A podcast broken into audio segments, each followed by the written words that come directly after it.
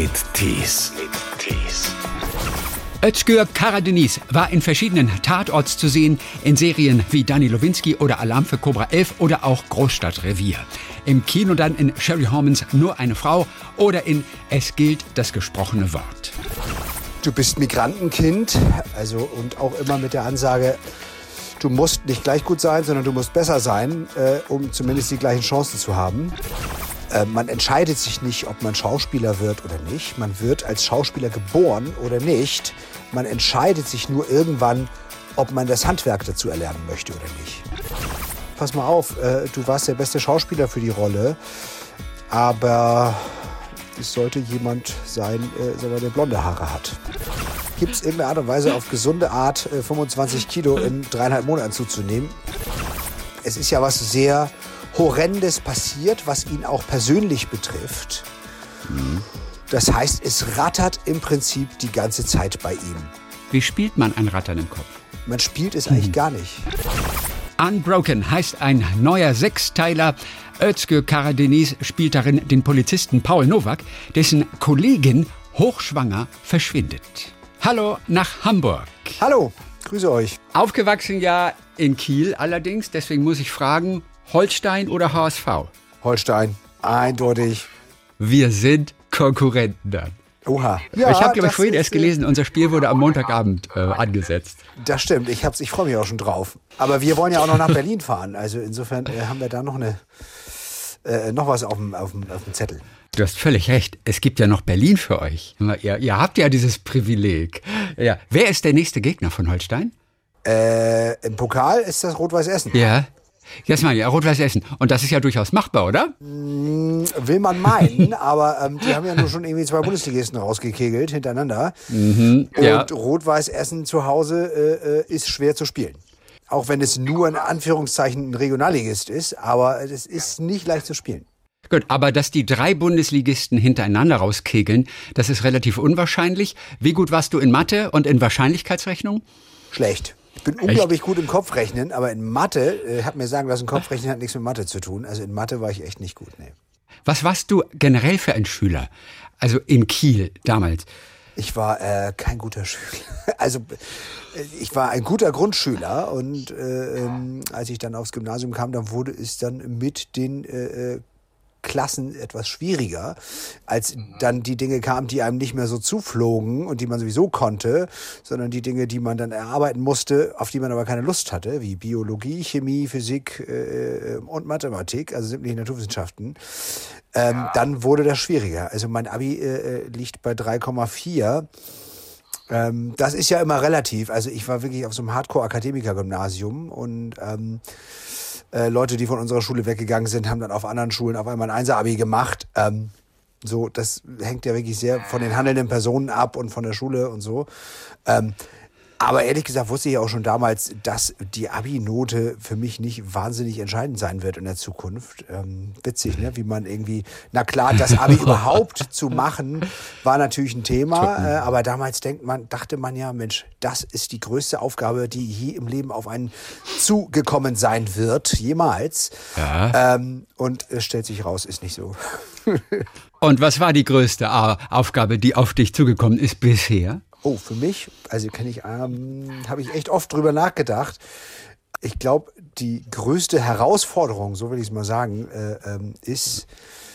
Ähm, Woher weiß ich, was du jetzt antworten oh, wirst? du weißt es, na gut. Also, ja, tatsächlich, die größte Herausforderung ist ähm, die Familie, also Vater zu sein und äh, äh, eine, ja, Ja. die Ehe und die äh, äh, und die die Familie. Also wirklich versuchen, ein guter Vater zu sein und irgendwie äh, klar macht man Fehler, aber man versucht irgendwie das Beste. Aber das ist wirklich die größte Herausforderung, die ich bisher meistern musste und ich bin ja noch mittendrin. Also Ist dir das jemals wirklich schwer gefallen, Vater zu sein? Gab es diese Zeiten, wo du es wirklich extrem anstrengend fandest?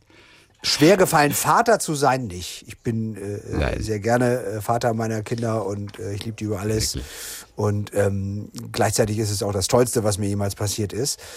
Der zweite Teil der Frage, den kann ich auch beantworten. Äh, ja, es ist anstrengend. Ähm, und die Pandemie und der, äh, der Lockdown heben das auf ein neues Level. Man denkt immer, es geht, Mhm. mehr geht nicht und dann kommt äh, auf einmal so ein Lockdown daher und ähm, dann äh, ist das auf einmal ein neues Level. Aber auch das werden wir meistern. Homeschooling hat euch auch schon fast in die Knie gezwungen, oder? In die Knie gezwungen vielleicht nicht, aber das ist wirklich, wenn ich es mal so sagen darf, ein Pain in the Ass. Also du hast irgendwie einen siebenjährigen Erstklässler, der Homeschooling machen muss, der natürlich auch nicht immer Bock darauf hat, der, wenn er da sich dran setzt, äh, das gut macht und das auch kann, äh, äh, nur manchmal hat er irgendwie auch keinen Bock, ist halt sieben und gleichzeitig hast du zwei, also eine fünfeinhalbjährige und einen dreieinhalbjährigen, die auch noch bespaßt werden wollen, die du dann von dem irgendwie halbwegs fernhalten musst, weil die sich dann gegenseitig ablenken und so. Also das ist wirklich die große Herausforderung. Ähm, Plus, äh, dass man äh, äh, ja auch noch arbeiten muss. Nicht? Also ich beneide nicht die Leute, die jeden Tag von morgens bis abends beide Elternteile auch noch arbeiten müssen. Da frage ich mich echt, wie die machen die das eigentlich? Insofern will ich gar nicht klagen und gar nicht rumheulen.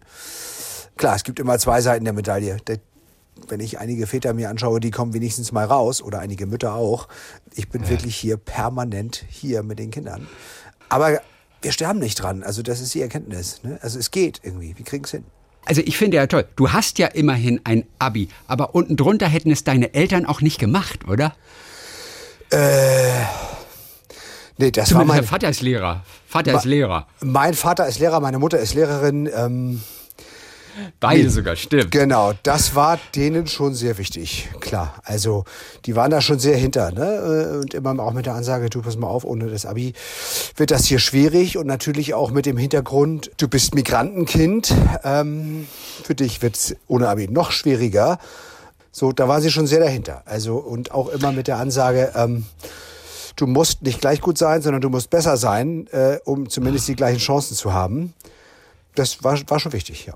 Und hast du das auch tatsächlich gespürt, dass du besser sein musstest? Also wir hören das natürlich immer wieder von allen Seiten, wer auch immer mit Migration zu tun hat. Aber du hast es auch wirklich gespürt? In der Schule nicht. Da bin ich ganz ehrlich. In der Schule nicht. Ähm, das kann ich nicht. Also es gab mal Einzelfälle, es gab mal einzelne Klausuren oder so. Ähm, aber grundsätzlich kann ich das nicht bestätigen, dass, es, dass ich das in der Schule so wahrgenommen habe. Im Beruf später ist es ab und zu mal was anderes. Also im Studium tatsächlich auch nicht. Da ist es eh eine Insel, ne, diese Schauspielschule. Im Beruf äh, äh, ähm, ist es später ab und zu mal äh, äh, was anderes. Da kommt dieser Gedanke schon manchmal. Das heißt, da ging es um die Besetzung einer Rolle, dass du wieder so, so ganz normal diese Klischee-Rollen erst einmal spielen musstest oder wo war das? Ja, äh, gibt schon, dass man äh, sagt, dass man tatsächlich als Feedback irgendwie kriegt, pass mal auf, äh, du warst der beste Schauspieler für die Rolle, aber wir mussten und wollten das leider anders besetzen oder die Redaktion. Es sollte jemand sein, äh, sag mal, der blonde Haare hat. Tatsächlich, ein Kumpel von mir ist es neulich genau das gleiche passiert. Ich will seinen Namen nicht nennen, aber der eigentlich für eine äh, Hauptrolle besetzt werden sollte, die, ähm, wo die zu ihm gesagt haben, du bist das, du bist das gespuckt, aber die Redaktion möchte halt jemanden, der blond ist. Da ist genau der Gedanke, ne? du musst so gut sein, dass sie nicht an dir vorbeikommen. Also wenn du jetzt auch ein Blonder wärst, äh, äh, dann wäre das vielleicht irgendwie eine andere Entscheidung, ja? aber du musst so, so, so gut sein, dass sie nicht an dir vorbeikommen. Also, und das ist ja nun mal grundsätzlich in unserem Beruf eh eine Frage manchmal, ne? Also wird eigentlich immer der beste Schauspieler besetzt oder der beste für die Rolle? Oder geht's manchmal auch nach anderen Kriterien? Aber so äh, ist dieser Beruf, also das ist einfach so. So ein Satz, wenn du den gehört hast, also du warst eigentlich der Beste, aber äh, was hat das mit dir gemacht in dem Augenblick? Also zunächst mal fragt man sich natürlich, denkt man, Mensch, wenn ich der Beste für die Rolle war, warum werde ich da nicht besetzt? Es drängt sich auch auf, äh, ob das vielleicht geflunkert oder äh, geschmeichelt ist. Ähm, Nicht, äh, das, was ja auch in unserer Branche gibt's ja auch viel Gelaber, äh, so wenn man ehrlich ist. Ja. Ähm, aber dann ist natürlich, äh, dass man denkt, Mensch, Leute, also wieso kommt ihr nicht aus dem Quark? Wieso seid ihr nicht mutiger? Wieso besetzt ihr nicht tatsächlich den besten Schauspieler für die Rolle? Der, der für diese Rolle am besten geeignet ist, sondern äh, nicht in einem vorauseilenden Gehorsam auf vermeintliche Sehgewohnheiten des Publikums äh, jemanden zu besetzen, von dem man meint, er würde bei der entsprechenden Zielgruppe vielleicht besser ankommen. Ne? Also Mhm. das ist, äh, ja, das sind so die Gedanken, die man dann hat.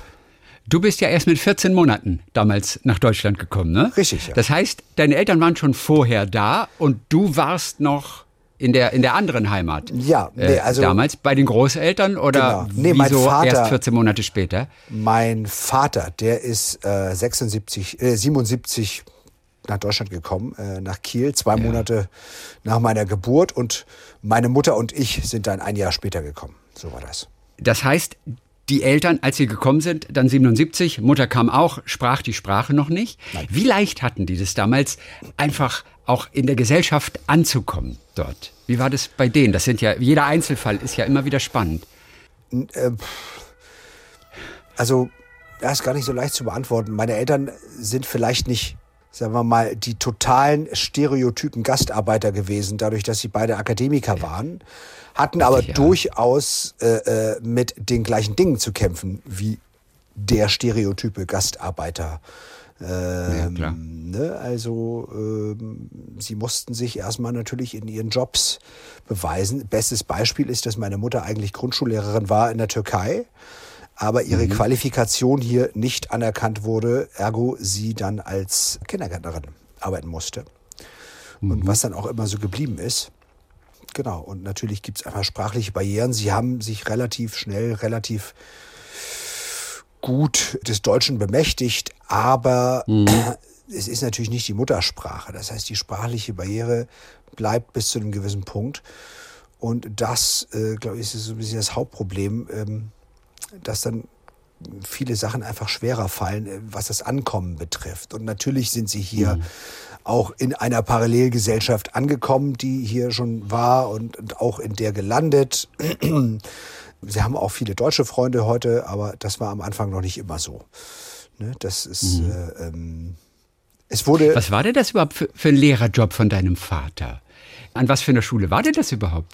Na, Das ist ja auch sehr ungewöhnlich. Eigentlich. Ja, das ist richtig. Mein Vater, es gab äh, äh, zu dieser Zeit äh, vom türkischen Staat, ich will es mal eine Ausschreibung nennen, äh, dass man als Lehrer äh, in ein europäisches Land gehen konnte, um dort türkische Schüler im Auftrag des türkischen Staates zu unterrichten, also Gastarbeiterkinder im Prinzip zu unterrichten. Das lief dann so ab, dass nach dem normalen Schulunterricht, irgendwie, der weiß ich nicht, bis 13, 13.30 ging, die Gastarbeiterkinder ein oder zweimal die Woche noch in den angemieteten Räumen der deutschen Schulen noch drei Stunden türkischen Musik, Geschichts, äh, äh, Türkischunterricht, Religionsunterricht etc. bekamen. Und dafür wurde mein Vater sozusagen vom türkischen Staat mit einem Lehrauftrag äh, nach Deutschland gebracht, äh, der auf sechs Jahre befristet war.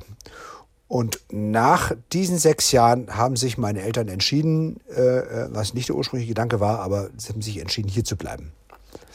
Okay. Und dann ist mein Vater im Prinzip, meine Mutter hat dann die, im Prinzip die ganze Zeit als Kindergärtnerin gearbeitet und mein Vater hat, ja, das waren ABM-Maßnahmen, nicht? Also äh, äh, immer befristete, die damals zwei Jahre, äh, dann an der Schule damals zwei Jahre und dann ähm, ging es auch, natürlich auch bei ihm, wurde sozusagen die Qualifikation nicht zu 100 Prozent anerkannt, dass er jetzt irgendwie an einem Gymnasium hätte unterrichten können, sondern das waren, äh, ja, das waren so Projekte, nicht? Also Deutsch als äh, äh, Fremdsprache Nee. oder so. Und dann hat er noch zusätzlich dazu an der Uni Abendkurse gegeben in Kiel und an der Volkshochschule unterrichtet. Äh, ähm, genau, so war das. Wann wusstest du, ich will Schauspieler werden? War das schon zu, zu Schulzeiten? Ähm, das war schon früher. Also tatsächlich den Gedanken, ähm, also es gibt von äh, meinem äh, sehr geschätzten Kollegen Armin Rode, äh, der hat mal, äh, als wir, als ich noch auf der Schauspielschule war, da war er äh, für eine kurze Zeit auch mein Dozent, da hat er gesagt, dass er auf diese Frage immer sagt, äh, man entscheidet sich nicht, ob man Schauspieler wird oder nicht. Man wird als Schauspieler geboren oder nicht. Man entscheidet sich nur irgendwann, ob man das Handwerk dazu erlernen möchte oder nicht.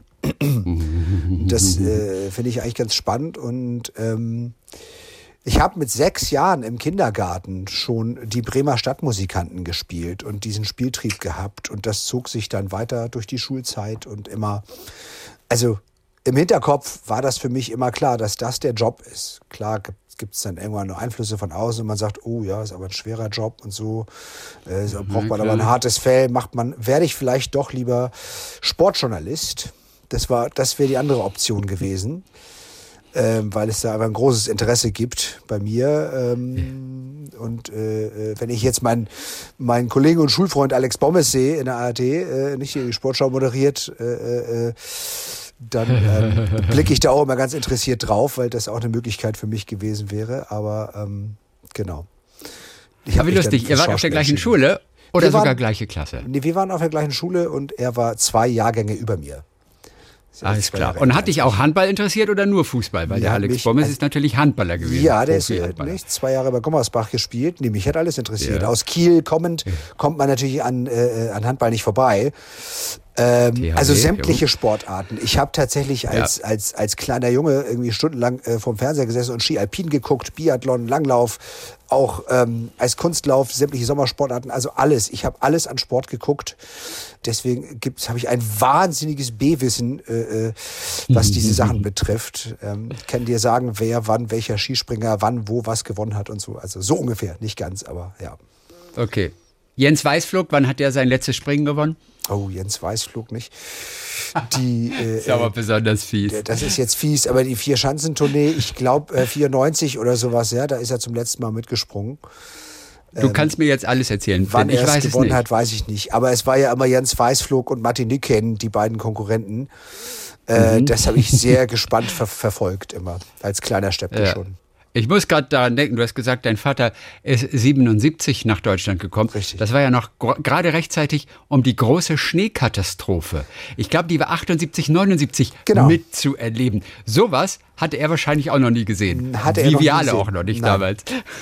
Nein, das, da erzählen Sie heute noch von. Mensch, da kamen wir nach Deutschland und was war? Im Sommer hat es geschneit. Dann haben wir auch gedacht, na herzlichen Glückwunsch. Also so.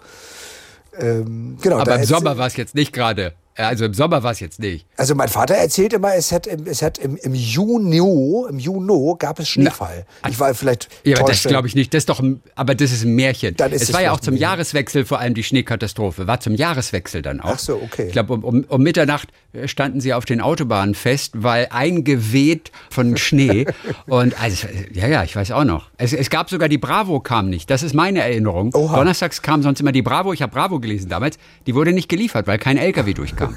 So, das sind Traumata, mit denen ja. musst du erstmal fertig werden. Ja. So, der Sprung auf die Schauspielschule ist ja immer ein ganz schwerer. Man bewirbt sich überall, man wird die ganze Zeit abgelehnt. Wie schnell bist du gelandet an der Schauspielschule? Und du hast danach ja dann ganz viel Theater gespielt, ja. jahrelang, bevor du dann auch mit den Filmen angefangen hast. Richtig. Wie schwer war es, reinzukommen? Also für mich ging es, glaube ich, relativ schnell, wenn ich das mal vergleichen will. Okay. Ich habe, äh, es war eher der Angang dahin, weil ich zu dem Zeitpunkt, ich wusste zwar, ich will Schauspieler werden, aber ich hatte keine Ahnung, wie. Wie macht man das eigentlich? Wie stellt man das eigentlich an? Und dann äh, habe ich irgendwann den Tipp bekommen, ja, dafür musst du auf eine Schauspielschule gehen. Dann habe ich äh, ähm, während meiner Zivi-Zeit in Kiel so ein bisschen Gesangsunterricht gemacht, äh, genommen und Gitarre und so. Und da bin ich dann so irgendwie so ein paar Kreise reingekommen von, von Schauspielern und Sängern, die gesagt haben, du, pass mal auf, da ist äh, die Tina Wagner in Kiel, die äh, macht Schauspielunterricht und so bin ich dann dazu gekommen, dass man ja vorsprechen muss an der Schauspielschule. Das war so der mhm. Angang. Als das dann losging, ging es relativ schnell. Also ich habe äh, ein paar Schulen vorgesprochen. Ich glaube, an der Falkenberg in München, an der Otto Falkenberg. Da bin ich gleich rausgeflogen mhm. in der ersten Runde. Und dann war ich in Rostock und in Saarbrücken und in Leipzig. Und äh, da bin ich dann immer so in die zweite Runde gekommen. Und es war aber dann an der Volkwang in Essen, wo ich dann ja gelandet bin, die mhm. äh, ähm, zwischen der ersten und der vierten Runde so wenig Zeit, dass das, dass die Endrunde an der Volkwang schon war, bevor bei den anderen Schulen überhaupt die zweite Runde war. Das lag daran, dass die Volkwang als einzige Schauspielschule zum Sommersemester begann. Und so mhm. war ich da äh, genommen und dann äh, bin ich da gelandet und äh, genau, so war das. Viel Theater erstmal, dann Filme und jetzt eben auch aktuell zu sehen. Unbroken. Das ist ein Sechsteiler. Das ist ja so ein Psycho-Crime-Thriller. Es ist ja relativ atemberaubend. Man möchte eigentlich so gut wie gar nichts verraten. Also du spielst auf jeden Fall einen Polizisten, der heißt Paul Nowak. Mhm. Der ist Chef von Alex. Und Alex ist eine Polizistin, die plötzlich, naja, hochschwanger verschwindet. Mehr mag man eigentlich nicht erzählen, denn ich finde, bereits in den ersten Minuten kommt eigentlich der erste Hammer. Mhm. Hast ja. du wahrscheinlich genauso gesehen, als du das Drehbuch zum ersten Mal gelesen hast. So war das. Wer denkt sich denn so, wer denkt sich denn sowas aus, oder? Ja, ja absolut es ist schwierig, was darüber zu erzählen, ohne was zu verraten. Also, äh, genau, das wollen wir eigentlich auf, auf keinen Fall. Aber ja. wie hast du dich einfach auf deine Rolle vorbereitet? Paul Nowak, der Polizist. Ja. Und man hat ja auch das Gefühl, wenn man dich sieht, mit dieser ruhigen Statur, das Interessante ist ja auch, wenn du sprichst, da bewegt sich nichts am Kopf. Während andere natürlich den Kopf mal bewegen, von links nach rechts, weißt du auch, oder, oder nicken, so zur Selbstbestätigung. Mhm. Deine Figur, möglicherweise hast du das auch vom Theater, deine Figur spricht. Da bewegt sich am Kopf nichts. Das ist natürlich eine unglaubliche Ruhe, die diese Person ausstrahlt. Also man hat ja auch ein bisschen das Gefühl, weil so viel durch die Augen dann auch geht, man schaut auch ein bisschen in ihn hinein. Mhm. Deswegen, wie ticken denn Polizisten? Was hast du herausgefunden von also, deinem Kumpel? Ja, wir mussten natürlich für ihn so ein bisschen ein Gegengewicht finden zur sehr emotionalen äh, Alex, nicht? Irgendwie, die mhm. sehr aufgewühlt ist äh, äh, und sehr emotional ist. Das heißt, um sozusagen da das ein bisschen zu kontern und äh, äh fast wie eine Art Odd Couple draus zu machen, mussten wir natürlich äh, mhm. äh, was finden, dass er einfach ein bisschen der ruhende Pol ist, nicht? Für mich entscheidend grundsätzlich in der Schauspielarbeit, aber äh, äh, vor allen Dingen auch jetzt für diese Rolle, war, dass im Prinzip alles im Kopf passiert. Also dass alles nur gedacht wird. Nicht? Äh, das da macht es ja nicht einfacher, ne? Nee, Man will ja viel nach, nach außen transportieren. Ja, macht genau. es nicht einfacher. Also das ist ja, es ist ja was sehr Horrendes passiert, was ihn auch persönlich betrifft. Mhm. Das heißt, es rattert im Prinzip die ganze Zeit bei ihm. So, noch dazu ist er natürlich irgendwie ein Kriminalkommissar, der sowieso schon von Haus aus einfach äh, äh, am Rattern ist, äh, was die Fälle betrifft. Aber der persönliche Bezug macht es natürlich nochmal extremer, dass er permanent darüber nachdenkt, was ist hier schiefgegangen, wie kann man das retten, was kann man tun, was passiert als nächstes, was ist mit der Kollegin, es ist unglaublich viel, was da im Kopf permanent passiert. Es gibt eigentlich, und deswegen ist es witzig, dass es äußerlich so rüberkommt, innerlich gar keinen Moment der Ruhe. Das ist wirklich ja. nur äußerlich. Und das ist aber für mich äh, so ein bisschen natürlich irgendwie der Versuch der feinen Klinge in der Schauspielarbeit, dass man äußerlich versucht, relativ wenig zu machen. Mhm. Ne? Ist, ist jetzt keine Rocket Science, erzähle ich meinen Kollegen damit nichts Neues, aber, aber dass es trotzdem innerlich permanent in Bewegung ist. Wie spielt man ein Rattern im Kopf? Man spielt es eigentlich mhm. gar nicht. Man denkt es nur.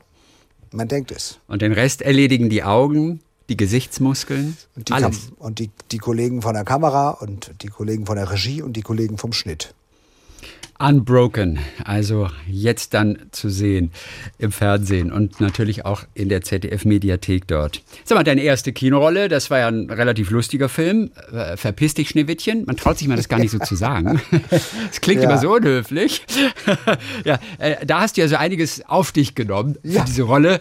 Du musstest dir richtig was anfressen, damit du den, den, den Dicken spielen konntest da. Richtig. ich glaube, 25 Kilo hast du zugenommen.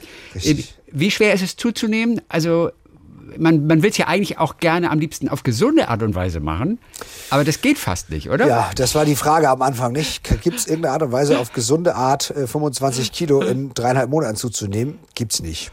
Da. Das Nein, ist so. nicht. Man futtert das einfach in sich rein. Nun muss ich sagen, dass es mir vielleicht leichter fällt als äh, dem einen oder anderen Kollegen, weil ich eh Zeit meines Lebens mit dem Jojo-Effekt zu kämpfen habe und hatte. Okay. Ähm, ah, okay, natürlich. Dann. Mm, das heißt, ich habe einfach gesagt, Mensch, also du nimmst eh mal ab und zu, dann kannst du das jetzt auch mal für die Filmrolle machen.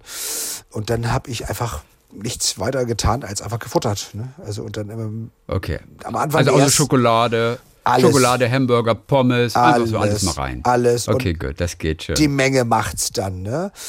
So, dass ja. man irgendwie auch abends vorm ins Bett gehen sich halt noch eine, mal eine Pizza reinhaut und vielleicht schafft man so ein halbes Tiramisu hinterher zu essen. Und dann. Aber gesund ist das ja nicht. Du musst doch ein schlechtes Gewissen auch irgendwo gehabt haben. Das ist ja völlig ungesund eigentlich. Du, ich kann dir sagen, das war das einzige Mal, dass ich das ohne schlechte Gewissen, schlechtes Gewissen geschafft habe. Denn ich konnte mir ja sagen, na, jetzt muss ich das ja. Das Gute war aber, dass ich es geschafft habe, dann danach über 50 Kilo abzunehmen. 50 Kilo. Genau. Einfach mit, mit frisst die Hälfte, FDH? 50 Kilo, ja, tatsächlich. 55. Also einfach ein bisschen auf die Portionen achten, auf die Sachen achten, wow. die man isst. Und natürlich, wenn man über 40 ist, äh, muss man ein bisschen mit dem Alkohol aufpassen, weil mhm. das äh, der Killer ist. Äh, ne? also, ähm, dass man es nicht einfach am nächsten Tag joggen geht und dann ist es wieder weg. Oder man geht auf den Tennisplatz zwei Stunden, dann hat man die drei Bier vom Abend wieder weg. So funktioniert das leider nicht mehr, wenn man älter wird. Ähm, mhm. Das heißt, man muss einfach ein bisschen auf die Ernährung achten. Das fällt mir bis heute nicht leicht. Das wird mir wohl auch nie leicht fallen. Ich habe auch von den 55 Kilo schon ein paar wieder drauf. Es geht immer hin und her. Ähm, ich hoffe nur, dass es nicht diesen extremen Ausschlag nach oben mehr gibt, denn das ist äh, ein bisschen okay. hinderlich, auch was den Beruf betrifft. Wie lange hast du gebraucht für die 55 Kilo, grob? Ein Jahr oder was? In etwa ein Jahr, etwas aber? weniger als ein Jahr, zehn Monate. Etwa, etwa ein Jahr. Ja. ja. Aber tatsächlich, was ohne dass so ich jetzt wahnsinnig gehungert habe oder so. Ich habe einfach Sport gemacht, okay. dreimal die Woche und mich normal ernährt und dann ging das fix. Also du spielst ja den, den wie hieß er noch? Mahmoud? Mammut? Wie habt Mammut, genau, Mammut, ja. Der, der Mammut, der die Band ja Hammer am Hard Rock betrommelt, beziehungsweise sein, sein, sein massiger Körper ja. äh, dient so wunderbar als Trommel. Äh, gut, erst zunehmen, dann abnehmen, das macht ja auch was mit dem Kopf natürlich, mit dem Geist. Also was für Veränderungen hast du gespürt? Was für Veränderungen hat deine Familie auch noch gespürt? Denn hier, ey, der Kopf muss ja einiges mitmachen. Ja, ja. Wie warst du da drauf in der Zeit? Was natürlich passiert ist, dass man immer träger wird und äh, immer fauler und dass einem Dinge schwerfallen. Aber wie gesagt, das ja. konnte ich alles gut mitnehmen, denn es war ja für die Rolle und es passte dann auch für die Rolle. Und beim Abnehmen ähm, fühlte ich mich dann auch irgendwann gut. Also es war für mich es ist immer nur der Angang. Aber wenn ich erstmal dann in diesem Tunnel drin bin, ist es für mich keine große Rocket Science, das zu machen. Mhm. Für meine Frau ja. war es, glaube ich, einfach nur schwierig, sich immer, äh, also was die Essgewohnheiten zu Hause betrifft, dann ist es mal so, dann ist es mal so. Jetzt willst du nicht mit uns essen, dann willst du abends spät essen, äh, dann essen wir ein bisschen später, dann sagst du, nee, heute habe ich schon in der Abnehmphase dann, ich darf jetzt nicht. Also das macht es, glaube ich, für meine Frau echt äh, nicht so einfach irgendwie, dass wir irgendwie sie war ein bisschen angesäuert, dass wir dann tatsächlich selten gemeinsam essen konnten, weil okay. ich dann so ein bisschen meinen eigenen Stiefel gefahren habe. Aber äh, das äh, ist nun mal Teil meines Berufs und das, äh, ja. das weiß sie auch. Also, aber auch du hast gut. keine Launen entwickelt während des Abnehmens. Das ist ja auch immerhin schon mal, nee. schon mal was wert. Nee. Was war für dich ansonsten die anstrengendste Vorbereitung? Also das stelle ich mir schon, also körperlich natürlich, ja. äh, äh sehr anstrengend vor für Verpiss dich Schneewittchen. Ansonsten was so Vorbereitung angeht, ist ja auch der spannendste Teil des Schauspielerjobs, einzutauchen in etwas und, und sich dann auch zu verändern. Natürlich auch körperlich fühlt sich dann gut an, mhm. von innen heraus. Was war für dich bisher die anstrengendste, die herausforderndste Vorbereitung auf eine Rolle? Also tatsächlich natürlich, was diesen Aspekt betrifft, äh, äh, verpiss ich Schneewittchen, weil es einfach am Klar. aufwendigsten war. Ansonsten der Film Smuggling Hendrix, äh, äh den ich gedreht mhm. habe, äh, ist eine ja. internationale Koproduktion äh, äh, mit Zypern gewesen, die auch dann, wo wir das Glück hatten, dass wir nach New York eingeladen wurden zum Tribeca Film Festival und dann dort sogar den Hauptpreis gewonnen haben. Also es war schön. Mhm. Aber natürlich war das auch eine Aufgabe für mich, weil ähm, das erstmal auf Englisch war. Was mhm. für mich also da geht es um einen Mann, der versucht, seinen Hund auf, auf, auf zu retten, ne? aus, aus dem türkisch besetzten Gebiet. Genau. Er ist genau. Zypriote, er versucht, seinen kleinen Hund da, genau, seinen geliebten Hund zu retten. Genau. Ja, und, Hauptpreis. Äh, mhm. Richtig. Und wir, äh, da musste ich eben auf Englisch äh, äh, alles spielen, was mir persönlich relativ leicht fällt, weil ich des Englischen sehr gut mächtig bin. Aber es musste also das Englische sein und dann musste es aber auch noch eine Mischung aus dem türkischen und türkisch-zypriotischen Akzent sein für das Englische. Also ja, mhm. drei Lagen übereinander und dann gab es auch Teile, ähm, wo ich Türkisch sprechen musste und dann musste ich mir da das türkisch-zypriotische äh, raufschaffen. Mhm. Ähm, also das war, was das betrifft, relativ kleinteilige Frickelarbeit. Und obwohl ich äh, sprachlich ganz gut dabei bin, war das nicht ganz so einfach. Denn wenn man es wirklich richtig gut machen will, ja, also wenn man es mal so Pi mal Daumen machen will, dann geht's easy schnell. Aber wenn man es ja, richtig klar. vernünftig machen will, dann muss man da schon irgendwie sich ein bisschen dran setzen. Das war, und wie hast äh, du es gemacht? Ich hab Mit wem hast du geübt und wie?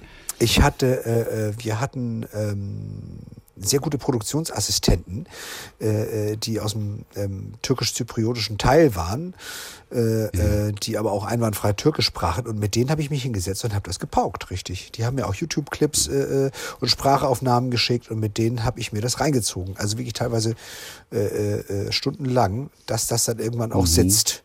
Ne? So muss man das machen. Also so habe ich das gemacht. Warst du mit in New York beim Festival? Da war ich auch mit. Als der Preis verliehen wurde? Ja. Da warst du dabei? Okay, das war wahrscheinlich auch aufregend. Was gab es für interessante. Begegnungen mit Kollegen vor Ort? Ah, das war sehr aufregend natürlich, äh, weil für mich das tatsächlich auch das War erste, Bob da? War Bob De Niro da? Ach, also wir haben ihn nicht getroffen, aber Marius Piperidis, okay. unser Regisseur, und Janine Terling, unsere Produzentin, haben ihn getroffen beim Brunch. Mhm. Ähm, da war ich sehr neidisch, aber sie sagten, ja, er ist, hat dann halt allen mal ähm, Hallo gesagt, aber es ist ein Directors Brunch. Aber ansonsten ja. ist er sehr zurückgezogen. Nur ist er irgendwie auch schon 76 und äh, ja. Marius sagte auch, stell dir vor, da ist ein Raum irgendwie mit 500 Leuten und alle gucken nur dich an die ganze Zeit. Ja. Dass du dann keine Lust hast, mit jedem davon immer Smalltalk zu halten, ist völlig klar. Zumal, wenn du 76 bist und deine Ruhe haben willst, so. Aber der Film lief da, Ray Liotta lief an mir vorbei. Äh, äh, was ich sehr aufregend fand, weil ich ein großer Ray Liotta-Fan bin. Und ähm, mhm. der überreichte auch den Preis. Äh, äh, ja. äh, Jurypräsident war und das war echt spannend. Also ansonsten ist das mit den Begegnungen äh, da nicht so sehr, weil diese Festivalgeschichten in den USA ganz anders ablaufen als bei uns. Also es ist nicht, dass es dann eine Riesengala gibt, vielleicht zum Start und am Anfang, aber bei den Filmen, man geht ins Kino und dann geht man wieder raus und das war's. So, es ja. gibt irgendwie ein ganz bisschen ausgewählte Fachpresse, dann gibt es irgendwie ein paar kleine Interviews und so und dann war's. Und dann gehen die rein und dann gehen die wieder raus. Ist ja im Theater auch so. Dieses äh, äh zehn Minuten Applaus äh, ähm, und dann nochmal auf die Bühne holen und Zugabe und Zugabe, das, das gibt's bei denen gar nicht. Also die kommen nee. einmal raus, verbeugen sich und dann sind die alle schon auf dem Weg zu ihren Autos. So, also es, es läuft ein bisschen anders. Deswegen großartige Begegnungen mhm. mit Kollegen äh, kamen da leider nicht zustande. Nee. Die hat man dafür auf der Berlinale. So. Ja, in Deutschland. Özgür Karadeniz äh, zu sehen. Jetzt in Unbroken. Sechs Teile auf ZDF Neo und natürlich in der Mediathek. Gibt es bereits auch jetzt schon zu sehen. Ab Dienstag dann auch direkt im Fernsehen. Im Analogen. Dann sagen wir mal Grüße nach Hamburg. Herzlichen Dank für heute. Ich bedanke mich. Toi, toi, toi. Ja. Und Dankeschön für heute und bis bald wieder. Vielen Dank. Ciao. Mit Tees.